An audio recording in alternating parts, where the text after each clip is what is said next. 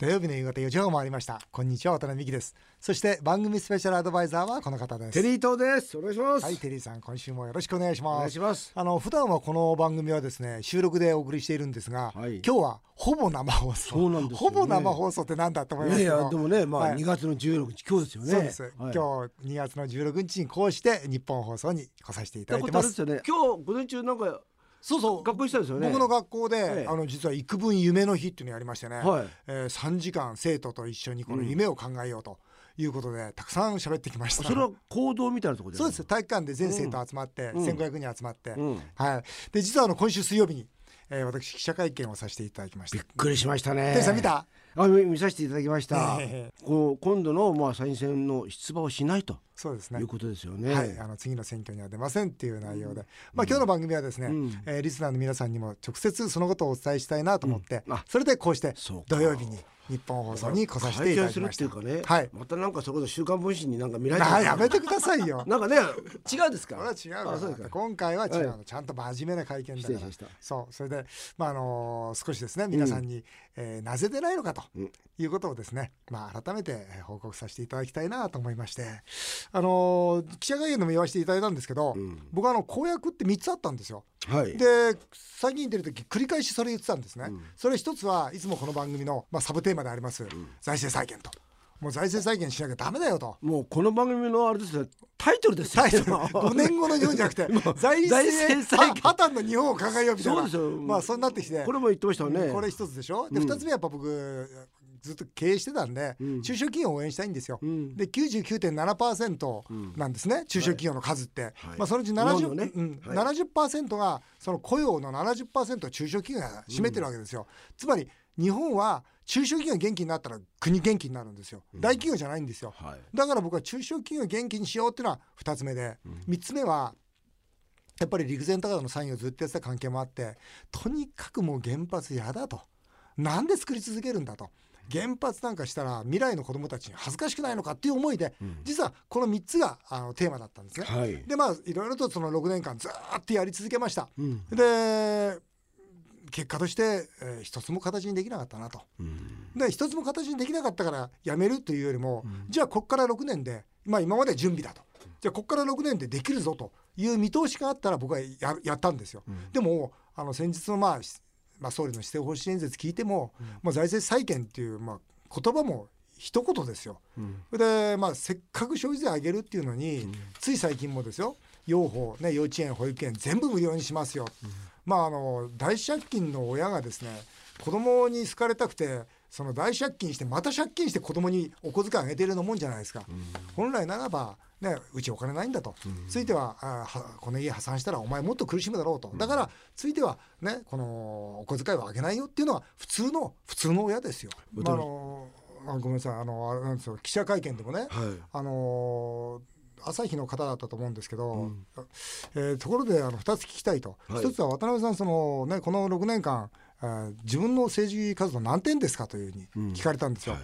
それからもう一つはあなたから見て渡辺さんから見て永田町は何点ですかって言われたんですね、で僕はとまあ自分のことについて言うならば6年間何もできなかったと、結果何も残せなかった。だから僕は0点だと、まあはい、これはもう言い切りました、はい。は永田町については残念ながら僕点数つけられないって言ってたんですよ、うん。なぜなら永田町ってもう価値観の違う、価値観の違う、えーなんとかそういう組織なんですよ、ですから正しい間違ってると動いてる組織じゃないと僕は思いますからやっぱり損得と好き嫌いで動いてますんで、だから正しい間違ってると動いていないんで僕は正直言って永田町は評価できないという話をしたんですが、そのぐらいやっぱり違いますよね。今ねはい。自分のこと0点って言ったでしょ、はい。僕はそのこと分かっていてやらない。国会議員ってマイナスですよね、マイナス100点ですよ。だってそこから今度ゼロに戻して、今度はプラスにしていくって大変なのに、分かっていて金使っちゃってんだから、そうですね。ひどい話ですよねこれ。えー記者会見の後いろんなご意見をいただいているそうなんで今日の番組ではその声も紹介させていただきたいと思っております。CM の後は題してあの記者会見同様です。土曜日だけにあれどうよ。ほぼ生放送の今日のテーマはこちら渡辺美樹さんの記者会見。あれどうよスペシャル。渡辺さんが財政再建も原発ゼロもこの国を大きく変えることはできなかった。次の選挙には出馬しない政治家として0点だったという会見をされてリスナーの皆さんからもたくさんのメッセージをいただいています。さらに渡辺さんと親しい有名人からもメッセージをいただいています。そして番組の最後には名優テリー伊藤さんから渡辺さんへの注目のメッセージもあります。それではお二人よろしくお願いします。ということでまずは私をよく知る人からメッセージをいただいているそうです。そちらテリーさんと一緒に聞いてまいりたいと思います。まずは田原総一郎さんからです。それではどうぞ。ではあの渡辺さんの今回の決断どう見てらっしゃいますか？僕は全く理解できない、うん。ね、その渡辺さんが記者会見で言ったのはその通りで例えばあの、ね、アベノミクスこの異次元の金融緩和はしたけど、ね、この経済は要するに全く成長してなくてよくないと。で借金ばっかりいっぱいあると。どうすんだ？大問題。だこういうとこそ渡辺さんみたいな人がちゃんと政府に向かってねそのことを主張すべき。例えば日銀にしてもこの借金財政の中で出口戦略どうするのか全く示してない。渡辺さんだけ経済よくわかるわけだから。ここをもっともっと追求すべき。で今ね自民党にはそういうことを言いにくい空気がある。そういう言いにくいな空気を破るのこそが渡辺さんの役割だと思う。最後にスタジオの渡辺さんにメッセージをお願いできますか？だからそれから原発にしてもね今あの小泉さんはじめ野党は原発ゼロねそれに対して自民党は誰一人原発に責任持ってない。ね。だからでもっと僕は自民党の幹部。ね。もちろん議員です。たちにね原発どうするんだと。誰もちゃんと答えられない。無責任なだからこういうとこそ渡辺さんが原発は将来性ないぞと。やるべきだと。いうことを言うべきで自民党の議員が原発ゼロと言わないのは言うと怖いから言わないだけなの。みんなね安倍さんに対するごますりなんだよで渡辺さんはそういうごますりじゃなくてこういうとこそ言いたいことをちゃんと言うべき。絶対にやめるべきじゃない。えー、田原さんありがとうございました。テリーさんと。いやでも、そう？あ田原さんらしいですよらしいね。あのそうだね。この先に何をするかですよね。で今言っていたね、ん。周りがちょっと、あの渡辺さんに聞きたいんですけども、顔色を伺いすぎてもう忖度を超えてるじゃないですか。ん。ある面ではいなんか恐怖政治ですよ。うんだって、ね、自民党って今までいろんな人がね、いろんなことを言ってる。だから自民党って面白かったんだと、ん。で今回もそうなんですけども石破さんが今回ねは弾き飛ばされてねそうですね。いね石破派だけ呼ばれなかったっていう会合がありましたよね。はい。はい。だあれだって石破さんから見れば何それって、ん。なんか仲間外れで自分だけさしてどうすんだよってことなんですけど、あれやられたらみんな黙っちゃうでしょ、そうするともうなんかイエスマンしかいないという健康ですよねこれ。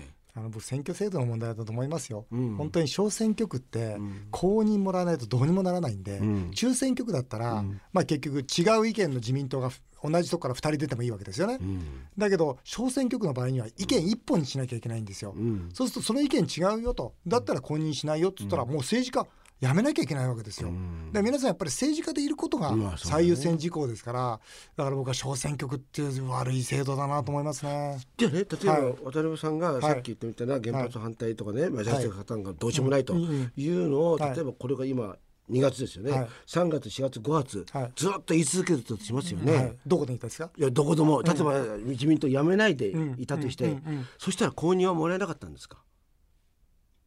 あのねあの通常の、例えばち、まあ、神奈川県とか東京とか出る公認は僕は多分もらえなかったと思います、ただなぜ僕が今回公認また取れたかもしれないというのは、多分取れたんです。公認受けてほしいって言われてましたから、それなんでかって言ったら全国区で、要するに組織を持ってないのは僕だけなんですよ。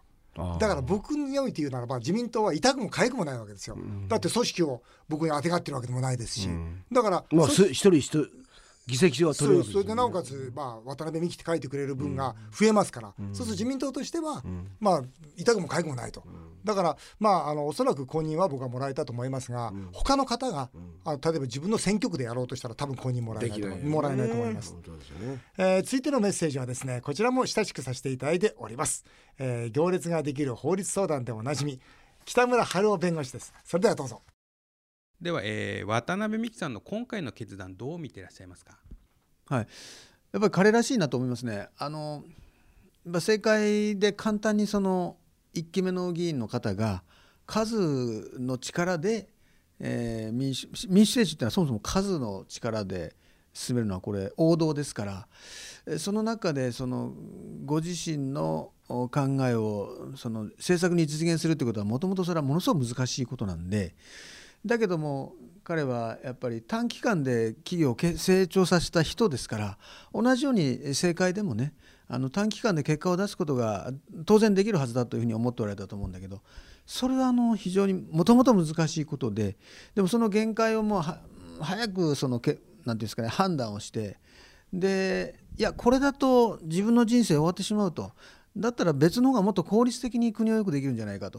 いう考えたのかなというふうに僕なりに思っています？はい。北村さんから見てあの渡辺美樹さんってどんな人ですか？あの非常にまっすぐな人ですね。あの非常にストレートであの裏表のない人。でそれがなかなかあの斜めから見る人には伝わらないと。だから今まで応援してきたしこれからも応援しいろんな意味で応援したいなと思ってる。そういう人ですね最後にあのスタジオの渡辺美樹さんにあの直接メッセージをお願いできますか？今回の決断は、まあ、人生ね200年300年あるんだったらあの政権の中の大物になってそしてあの日本を変えてほしいと。それまで我慢して力つけてよって言いたいけれどもしかしそれは物理的にかなわないと。それはその通りだと思います。とすれば今まで政界に入る前にやってこられたことの延長線でかつ今回6年間勉強されたことを生かして民間人として日本を変えると。あるいは意見を発信する。オピニオンリーダーになる。そういう道を選ばれたと思うんでそれについて全面的に応援したいと思います。ただ僕はあの個々の渡辺さんの政策論とか考え方についてはいくつか異論もあるのでそこはあの率直にえー議論をして応援していきたいというふうに思っています。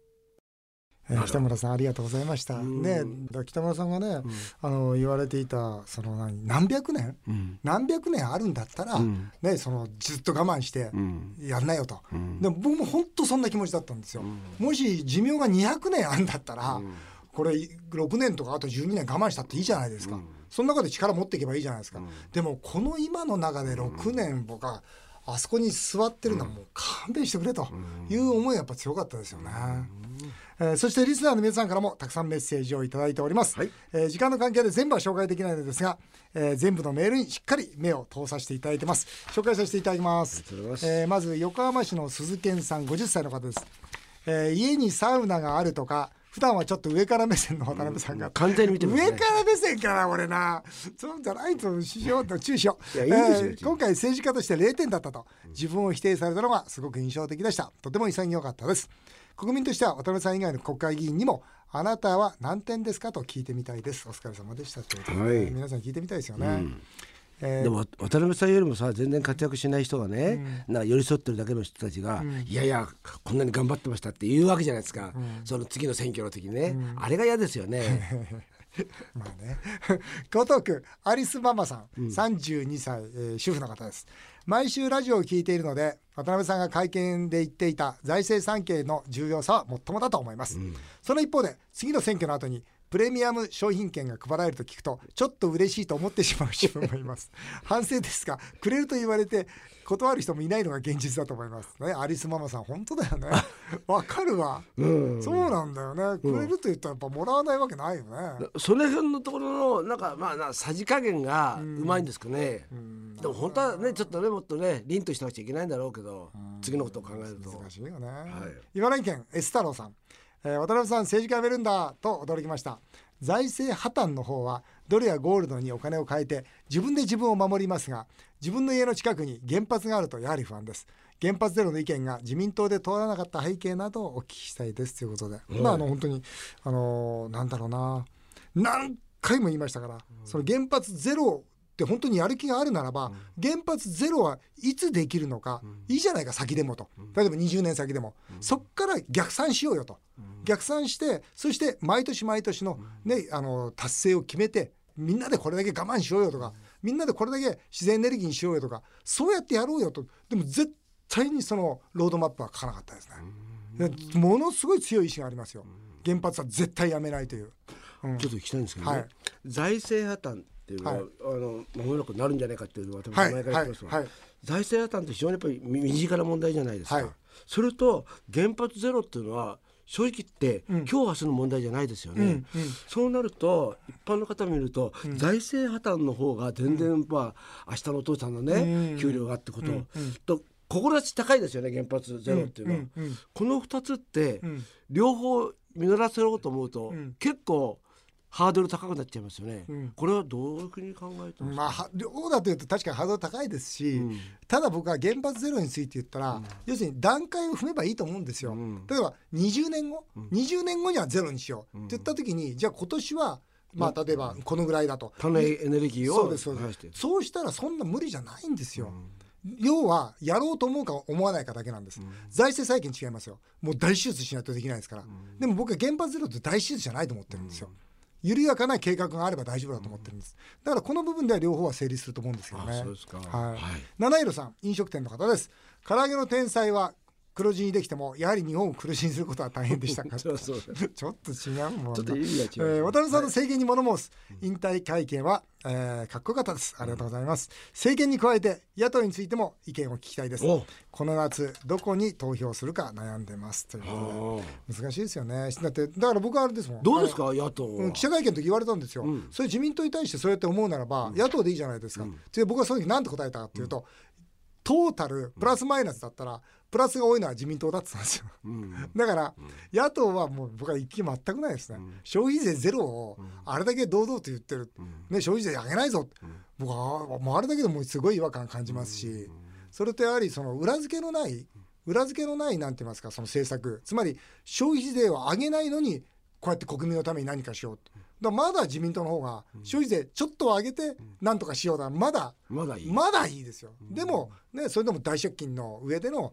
ね、その少し上げることだからよくはないんですけど、だから野党も僕はね全然魅力ない。だから日本の政治って困りますよね。困るでしょね、だってさ本当になんか明日が見えないですもんね、うだから僕はあれですもんね。今今から言うのもなんですけど、あの次の選挙どこに投票するかって困っちゃいますもんね。僕が困るんだから皆さん困ると思いますよ、すね。だから渡辺さんがね、うん。あの例えばこれ一回いやいや例えばまあここ引退しましたよね、うんはい。でまた次にん。出るというようなことを記者会見で聞かれたりはしなかった、聞きました聞きました。それ対してどうあそれに対して僕答えたのは、いやもちろんあのももちろんやめ今回はやめますよと、ただ例えばですよ、財政破綻したと、でこの国を立て直さなきゃいけないと、でつまり日本国経営を経営しなきゃいけない。多分僕はすごくそれに向いてると思うんですよ。だからその時に財政破綻したけどもうく国民なんかどうなってもいいよっていうつもりは全くないし、そんな気持ちにもなれないと、ただ今は僕は仕事をさせていただけないんで引くんですよと、だからもし仕事ができるならばまた。うん、分からないですよ。それまたっつっても、僕もまたもしくは僕のようなことが分かってる人がもし出てくれるならば、その人を応援しますよ、うん。いずれにしても経営が分からないと立ち立て直すことはできないでしょうね、えー続いていきます。井戸ちゃん55歳出版社勤務の方です。えー少し前だと大橋巨泉さんとか、えー大昔だと立川談志さんとかね。ね談志さんね、うん。別の世界で自分を確立した人が政治の世界に入ると結局任期途中で辞めてしまってますよねと。渡辺さんは6年間やりきったことに何かこだわりはあったのですかっていうことで僕はありましたよ、何回辞めようと思ったか分かんないですもん、うん。だけどもやっぱり10万人の方にその僕は6例えば何もできない。つまり0点だとしても6年間そのやり続ける。